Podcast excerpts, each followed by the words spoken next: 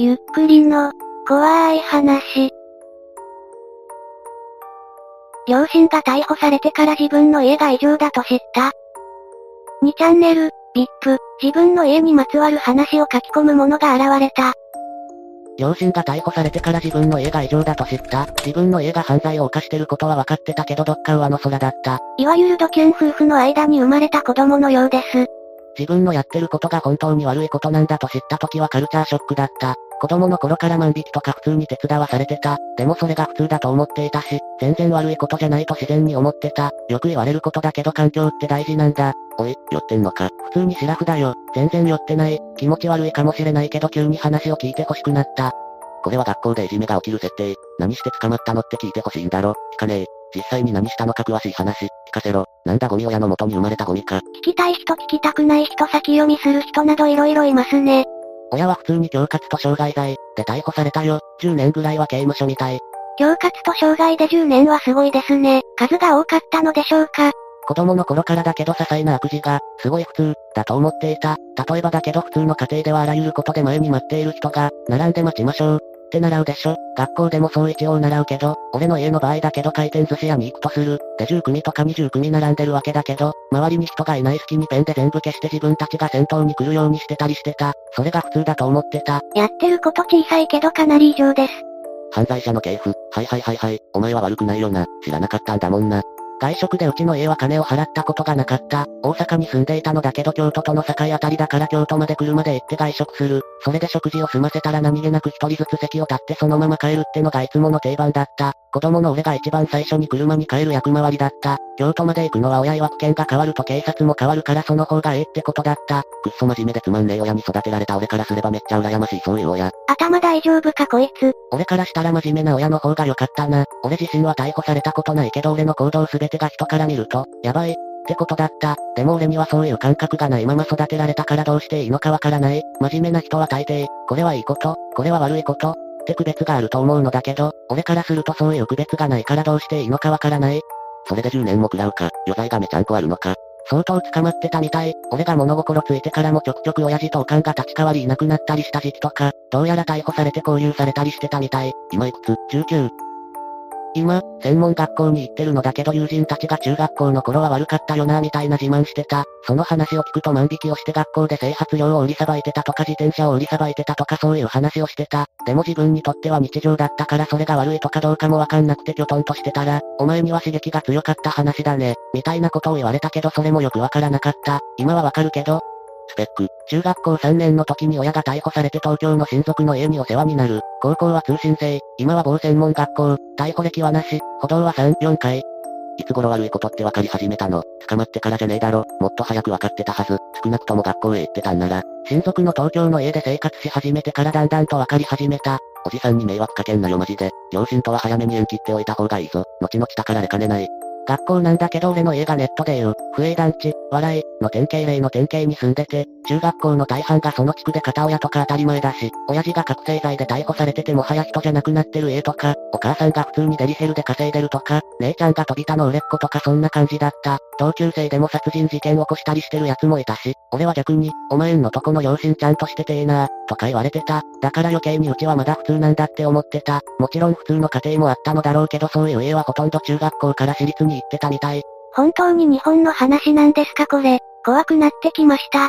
こういう奴らが平気でスーパーで刺身を買おうとして気が変わったって、パンのコーナーにポイって置いていってたんだな。毎回俺みたいなのが元の場所に戻してたんだぞ。店員でもないのに、謝れやクソが。誰か知らんが切れててわろた。ごめん、でもまたやるわ。誰だよお前。死ねやドジンが、ごめんな。VIP は面白いところです。両親が出てきたら一緒に暮らす気あんの。おじさんがうちの両親に面会に行った際に俺には一生会わせないって言ったらしい。親もその方がいいってことでおそらく会わないと思う。戸籍も今はおじさんの養子になってるみたい。一度弁護士、に意思確認みたいなのをされた。専門学校で万引きが悪いって知るって希少だろ。お金払わず取ってたのをさすがに今まで普通とは思わんだろ。悪いっていう罪悪感がなかっただけで、悪いことって認識はあっただろう。なきゃや希少かちょん。やっぱりそうなんだろうな。でも俺の周りはそれが普通だから悪いとかもないんだよ。中学校の先生とかも俺たちはともかく親とかガチ犯罪者ばっかりだから絶対に関わろうとしないんだよ。だから善悪とかそういう概念が希薄なんだよ。俺はようやくそのあたりがくっきりしてきた感じ。お前さんはそういう風に思えるってのはちゃんと教育されてきたからだと思う。マジでどの地域なんでしょうねこれ。こう言ったら悪いけどなんかもうホラーみたいな話だな。だな、ソニービーン一族思い出したわ。私もちょっと思いました。知らない人はググってみてね。イギリスのおそらく架空の人食い一族です。こういう家庭結構あるよ。大阪に限らず東京でも結構あるみたい。順番抜かし得意逃げ、万引き以外の話はないの。周りのみんなが自転車が乗ってて欲しいなと思ってた。そのことをなんとなく告げると親父がじゃあ行くかってことで兵庫の高級住宅近くの駐輪場まで車で行った。どれが欲しいんや。って聞かれた際に真っ赤なマウンテンバイクがすごいかっこよさそうに見えたからこんなのが欲しいって言ったら翌週にその自転車がうちに来た。親父がおそらくそれをパクったんだろうなってのは分かってたけど嬉しくて乗ってた。ちゃんと対策してて防犯登録とかシリアルナンバーとか全部捨てたり削ったりしてたみたいだから警察に一度呼び止められても大丈夫だった。自分が普通だと思いたがるのはわからんでもない。それが洗脳の恐ろしさよ。カルト宗教も同じやね。虐待受けてる子でもそれが普通と思ってたりするからな。両親の親、一の祖父母はどんな人間だったんだ。母親の親は沖縄人で一応まだ生きてるみたい。幼い頃に一度会ったきり会ったことない。父親は大阪人で両親は幼い頃に死別して中学校から一人で生きてきたみたいだった。一には失礼だけど、ゴミが子供作るとやっぱゴミを量産するんだな。普通の感性、まあ一にはわからないんだろうけど、やっていいこと、悪いこと、は親から教わるんだよな。それが欠如しちゃってるってことは見て学ぶこともできない。教えてもらうこともできない。親として、人間として、生き物として最低だわ。そうは言っても同じ日本に住んでるし悪いっていうだけじゃなくてどうにかしようってみんなで考えないと偉い目になると思う。俺はしないだろうけど、人を傷つけて物をパクるって行為に罪悪感を感じない人、かなりいるよ。自分で言うのもなんだけど自分はまだ気づけた方なんだと思う。まあ社会に出ると大人数の職場で物をパクられたりとかはありますよね。昔私のサンドイッチパクったやつマジで許さんからな。まあどっかの家みたいに死体をバラバラにするの手伝わされなくてよかったぜん。両親はどうも暴力は子供には絶対にダメと思っていたらしく暴力を振るわれたことはなかったし、喧嘩で殴り合ったりはしてなかったみたい。最後は障害で捕まってたけど、親の職業は、特に何もしてなかった。父親がたまに土建のアルバイトとかトラック運転してたぐらいだと思う。母親は専業主婦。父の親ってどっからその犯罪の知識を得たんだ。多分親父が中学校から身一つで生きてきたからそういう知識を知らず知らずのうちに手に入れてたのだと思う。やりすぎると目をつけられるものとかも相当学んでたみたい。建築資材関係には手をつけないって言ってた。相手も半分ヤクザみたいなもんだから目をつけられたら俺みたいな中途半端は生きていけないって、中学校の頃家で言ってた。お前とはいい酒が飲めそうだ。でも安心しろ。俺の親なんて殺人犯な挙句立てこもりしたもんだからもうどうしようもない。しかも俺は人質の子供扱いでニュースに出た様だ。もう20年以上前になるけどな。でもなんとかなるもんだ。俺は生きてるし、親父は死刑囚だがな。はよしねってな。そういう家に生まれたら辛いね。自分ではどうしようもないし。それは言い訳だ。でも、認めなきゃなんねえしな。ガキの頃は認められなかったが、諦めろ。通常の幸せは手に入らん。自分だけで精一杯だ。俺は普通の幸せが欲しくて結局失敗した。高校だって中退せざるを得なくなったしな。諦めて、今から手に入れられる幸せを探せ。どうなんだろうな。俺は別に不幸だなんて思ってるわけじゃないんだよ。親がいないことに寂しさはあるけど、それが元で差別されたりいじめられたりもしてないし、親族からは相当陰口叩かれたけど、周りにいる人からはむしろ大変だねぐらいの感じだった。どうやらおじさん曰くお前の容姿がドキュンじゃないからみたいなことを言われた。おじさんは俺に会うまで昔のヤンキーの典型の茶髪でピアスとかつけてたら絶対に引き取らないって考えだったらしいけど思いのほか普通の容姿だったってのもあって引き取ったって今になって話してくれた。今まで髪を染めたことは一度もないし、ピアスもない。そう思えるならいいと思う。だが今だけだ。子は親に似る。容姿だけじゃない。潜在的な性格がだ。俺は親が捕まった時、絶対犯罪者にはならないと誓った。でも結局やっちまった。俺は親と何も変わらなかった。お前もそうなるよ。そう言われると辛いな。自分が頑張るしかないのだけどね。だから、今のうちに言っとこうと思ってな。自分が頑張った挙句叩き落とされた時に、お前は死にたくなる。当然周りにはお前を助けてくれる人間なんていない。いたらごめんなさい。その時に絶望しないでほしい。ただ無心に働いてみな。寝る前色々思い出すこともあろうが、起きたら切り替えて、頑張ってみろ。いいこともあるもんだ。お前が親と同じようなことをした時に限るからな。今はただ苦しめ、悩め、成長しとけ、おやすみ。一より緑文字の方がすごいけん。父親の名前は？なんだっていいだろ。名前は言わない。お前は何やったんだ？今は仕事してるのか？殺しはしてないからな。ちょっとあれなだけだ。近いっちゃ近いかもしれないけど、今は大型乗ってる。交通ルールや交通弱者に対しては真面目なつもりだ。仕事もな。はっきり言って死にたい。でも死ねない理由だってそこにあるしな。こうして緑文字は去っていきました。親はパチンカスでっか？親はパチンコしてなかった。タバコも吸ってなかった。ゲームと映画がすごい好きだった。全部万引きやダビングだったけど家に5000本ぐらい DVD あった。逮捕されて家を出るとき、おじさんが全部捨てたみたいだけど、こういう基地の家計をどうにかするには一はどうするべきだと思う？俺自身がそうだから何も言えないな。何かきっかけがない限り何もかも無理だと思う。中学校の同級生とかはかなり犯罪に手を染めてるっぽい。特に薬物販売関係が多いみたい。今は合法ドラッグとか、下っ端の店員から元締めまで色々みたいだ。俺は一切やったことないけど。どうでもいいけど子供は作るなよ。孤独に死んでいけ。その前に結婚もしないだろうし、きちんとそういうことがある場合は否認してるよ。親はそういうのにはうるさかった。子供は作るなとか、小学生の頃にコンドームの付け方とか親父にやらされたし。沖縄の家娘の家庭がおかしなことになってるって気づいてたのかよ。それはそれでクズだな。おじさん成人か。母方の実家のことです。母親は中学校の時から荒れてて半ば焼けで大阪に出てきたみたい。それで親父と知り合って結婚して生活してたって感じ。親からはほとんど感動状態だったみたい。なるほどな。それにしたって孫まで拒絶するか。引き取られたって一構成のために何かしたとは思えないから結果往来だな。母方の方の初孫だったらしいから幼少期の頃に一度だけあったけどね。でも、母親と祖父母の確執はすごかったみたいで、それっきりだったね。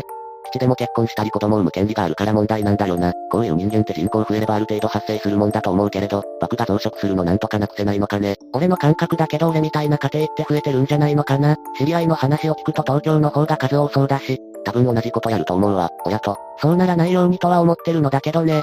関係ないかもやけど、子供に盗みさせてる場面見るとすごい気分悪くなる。それを注意できんかった自分にも気分悪くなる。子供に盗みをさせてる親はめちゃめちゃ多いよ。もちろん場所にもよるだろうけど、うちの地区とかは親が万引きのテクニックとかあの人は G メンとかそういうのを、教育、してた。おじさんの家に来てから初めてニュースとか見たけどたまに、親が子供に万引きをさせて逮捕された事件とかあるよね。なんでお前自身は荒れなかったんだ？そんな環境だったら高校何回かず、犯罪しまくるもんじゃないのか？周りがもっと怖かったから、俺の時代は暴走族とか廃れてたけど、ヤンキー的なものは根強かったし、見た目は昔っぽくないけど、荒れて生きがると本気で殺されるレベルでボコボコにされたりする。授業はもともと荒れてたから自分で荒らす必要もなく勝手にできた。24時間ファミレスで夜勤してるからわかるけど食い逃げマジで多い。レジ締めで計算するが金額があった試しがない。多いと思うよ。俺の地区の家はかなりやってたと思う。やるとしたら必ず少し離れたところでやってたけどね。1はなんで東京の方がそういう家庭多いって知ってるの？どこで得た情報なの？俺ずっと東京に住んでるけどそんな家庭見たことないし言って話もテレビの警察24時みたいのでしか見たことないんだが、おじさんの義兄、でいいのかな？おばさんのお兄さん、その人が都内の交番勤務のおまわりさんで色々な地区を見てきたらしく俺の生活指導の一環で色々話をしたり、何がいいこと悪いことを教えてくれたり面倒見ててくれてた。その人に自分の地区はこんな感じだったとかそういう話をしたら東京でもそういうところあるよ。例えばとか、そういう話をしてくれた。その義兄曰くだけど、外れ、の地区をずっと回ってきたらしく、俺の住環境とかもすごい理解してくれた。大阪もすごいけど東京もやばいってずっと言ってた。やっぱりこのネット上でもみんなが考える普通は自分の普通とは全然違うのだなと改めて思わされる。運悪くベリーハードで人生始まっちゃったんだからそこはノーマルで生まれた人より努力して何かしらの能力つけて生きるしかないよね。1はなんで俺だけって思うような辛いことこれからもあると思うけどさ、まだ積んでないと思うよ。今のままなんとなく生きてたら積むだろうけど、そうなのかな親はいないけど親代わりの人はいるし、家もあるし学校にも通わせてもらってるし、問題なく生きてるのだけどね、家のことでいじめられたり差別されたりしたことは今のところないからね。正直、一と両親みたいな家庭は駆逐してほしいな。いくら常識つけたって改心したって、子供の頃の教育がなってないと、迷惑かけまくりの社会のゴミにしかならないし。そうするには万引き犯とかを全部死刑とかにするしかないんじゃないかな。俺の近所では万引き犯を警察に突き出したらその後何されるかわかんないから全て無罪方面で出されてたと思う。警察も万引き程度だとあんまり真面目に対応しないし、これは周りが捕まったり、今のスーパーで万引き犯が現れてもその程度の対応しかしてないのを目の当たりにしてるからね。自分の持つ常識が他人の持つ常識と違うってのは辛いだろうね。人並みの感情とか罪の意識、良心の呵責とかも持ち合わせているだろうにそれが悪いことって知らないだけなのにな。その知らないってことが大問題なんだけど、一みたいな人を強制、一般的な常識人にするのは骨折れそうだよね。俺はわからないのだけど俺は人にあれやこれや言われて暴れるタイプじゃなかった。もちろん人並みに納得いかなかったり怒ったりすることもあるのだけどそれは、常識の範囲内、と言われた。多分保護観察官、とか警察官とかそういった人たちが供養するのは怒ったら手をつけられない人が多いからだと思う。うちの両親は月光することとかなかったけど、小学校の時の知り合いの友達の家族に連れられてファミレスに行って食い逃げしようとした際に、お客様、お会計がまだですが、って言われた際に食い逃げする気満々だったのに一気に切れて、何やわれ、うちらのこと食い逃げする気呼ばわりするんか、殺すぞ。ってなってその後3時間にわたって店員全員となり散らしてエリアマネージャー、みたいなのまで来て平謝りで結局5万円を別途もらって、帰りの車でその話をケラケラ話してた。俺と友人はその間ゲーセンで遊んでいた。ごねれば何でもわがまま通るっていう風に思ってる人が多い。学校の教育だけじゃなく家庭でのしつけって大切だな。それなのにモンペとか多くなってきてる気がする。文章が普通なのが怖いな。今北産業、両親は結局何で捕まったの？傷害とか窃盗とかそういうの？詳しく。親がなぜ逮捕されたか？そう、具体的に聞きたいと思ったからさ、ダメか。もうそのまんまなんだよね。俺は詳しいことは一切わからない。そうか、ありがとな。平方か、お前、マジで構成せよ。ほんで大阪のイメージ悪くさせんのやめとけ。明確にすると迷惑かかるので、すいません。東京に来てから大阪弁を使わないようにしてるよ。専門学校ではうまくやれてる。すげえ普通にやってるよ。家のこととかも聞かれないしね。お前さ、もうパクんなよ。癖になってるだろ。おじさんのところに来て高校2年生からは一切手を出してないよ。泣いて説得されてからはさすがに自分もダメなことなんだってわかった。文章読むとまともだわ。おじさんに感謝だな。本当にそれ。いろいろ悪いことしてきた。っていういろいろが聞きたいのにファミレス食い逃げ、万引きくらいじゃん。創作かと思っちゃうよ。自分自身がやったことしてて暴力系は全くない。中学の同級生の伝聞とかになってしまう。基本的に親の影響もあってパクる系ばっかりになる。地方旅行に行ったら個人商店っぽいレンタルビデオ屋で新作 DVD を借りまくってヤフオクに流すとか。身分証明書はどうやって偽造するの？個人商店でもいると思うけど。親はそういうのたくさん持ってた。知り合いが作ってくれてたっぽい。同じ免許証でも生年月日を変えたのをたくさん持ってた。そういうのを使って色々やってたっぽい。地方に行けば通報されてもわざわざ遠方まで探さないからまず捕まらないって親は言ってた。トンキン人も悪いこと、他人を困らせることと分かってて平気で傘盗むじゃん。それが行き過ぎるとこうなるんだろ。まあまともになれたみたいでよかったな。それは結構聞きたいことだった。普通っぽい人とか育ちのいい人っぽい人でもへっちゃらで傘をパクったりするよね。あと、家の近くにすごい名門大学あるのだけどそこの学生が普通に優先座席に座ってたりする。ああいうことをするのは世の中的にそんなに悪くないことなのかな。そういうのもいちいち考えないとわからない。育ちのいい人は傘を盗まないし、優先席は別に座ってはいけない場所でもない。そうなの、電車でもイケてるっぽいサラリーマンがデーンと足を組んで座ってたりするし、ああいう犯罪にならないことは何やっても悪くないのかなとか変な考えになる。明らかに横の人に迷惑かかってるのに。道徳的特目って結局は自分の意思が重要なのよ。じゃあ自分ならどうするか、が必要なんじゃないのかなと。身の回りあったえぐいこと、やばかったなってことあったまあ例えば同級生の話とか、年齢別にこんな出来事あったとか、もっと体験談教えてくれ。しかし未だにそんな荒れてるとこあるのな。そういう地域なのか。同級生とかも東京に引き取られてから一気に疎遠になったからね。あと、俺は暴力系に一切関わってないからやばかったなってことはない。ただ万引きして捕まりかけた店の店員の一人が危ないやつで逃げる際に友人がいきなり 1.5L ペットボトルを投げつけられた。頭にクリーンヒットして倒れたのがやばかったかな。あと、風の噂でやばいのはやっぱり薬物売買の話じゃないかな。太客に逆恨みされて殺されたとかそういった話はたまに聞く。話は脱線するけど大麻とかは結構地位のある人がやってるってよく聞く。医者とか、俺はよく知らないけどけど大麻も色々種類があってそういう情報を教えると高学歴の人とかがめちゃくちゃ食いつくらしい。よくわかんない理屈だけど、話の広げ方が下手でごめん。人身事故を装うことは周りで結構あったな。レンタカー借りてそれで知り合いの子供を軽く引いて毎日接骨院通わせて保険料をもらうとか、子供を引いた時の方が慰謝料が出やすいとかなんとかで親同士と本人に承知させてやってたっぽい。それをやった奴は引いてもらえたから DS 買ってもらったりしてた。一度ミスったことがあったらしく下級生の一人が強く引かれてしまって膝下が後遺症でうまく動かなくなったことがあった。世の中走ってる車の3、4割紙保険の車だと知ってびっくりした。1は煽りなしでブラックか在日で間違いないな。親は何か言ってるかもしれないけど、あいつらの行動様式そのもの。そうなのかな？親父は出生がよくわからない。母親の方は孫うことなき有給人だって言ってたけど、在日側とかそういうの気にしなくていいよ。日本人でもそういう人がいるというのを受け入れられないだけだから。そうなのか、今、すごい平穏に暮らしてる。おじさんが当時の同級生とかみたいな奴に襲われて金奪われて身体に障害を負ったら悲しいなとかふと考える時がある。そういうことを考えると昔の地区は本当に怖いところだったのだなとか今になって思う。非常に面白い話だ。言ってみれば今まで洗脳されてたようなもんだよな。適応するのは大変だろうけど頑張ってね。あと、1の反抗期は遅れてきそうだな。従順なタイプには多いんだよ。自分の周りが普通だと勝手に思っちゃうからね。ただ大きな視点で見れば今の生活も普通じゃなくて、恵まれてる、とかに入るのだろうね。反抗期は確かになかった。何かが無償に許せないとか親に当たるとかそういうのもなかったな。こんな感じでスレは落ちていきました。VIP にしては真面目なスレでしたね。いかがでしたか？私は育った環境によって人は左右されるものだと思っています。1は良識のある人たちに引き取られたので、その後は真っ当に生きていると願いたいですね。皆さんはどう思いましたか？ぜひ感想をお聞かせください。ご視聴くださりありがとうございました。また見てね。